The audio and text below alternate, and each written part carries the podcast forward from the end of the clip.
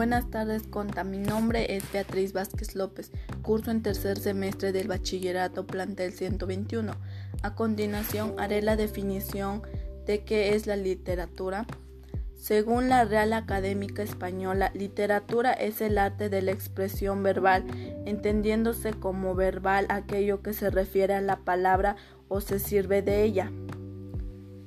Tres definiciones de la literatura. Literatura es el arte de la imaginación. Literatura es el arte bello que emplea como instrumento de palabra.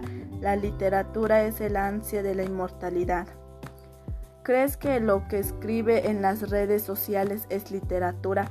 Sí, porque podemos comentar obras, intercambios, recomendaciones, descubrir nuevas cosas y actores publicar un libro cualquier y cómo no hacer amigos.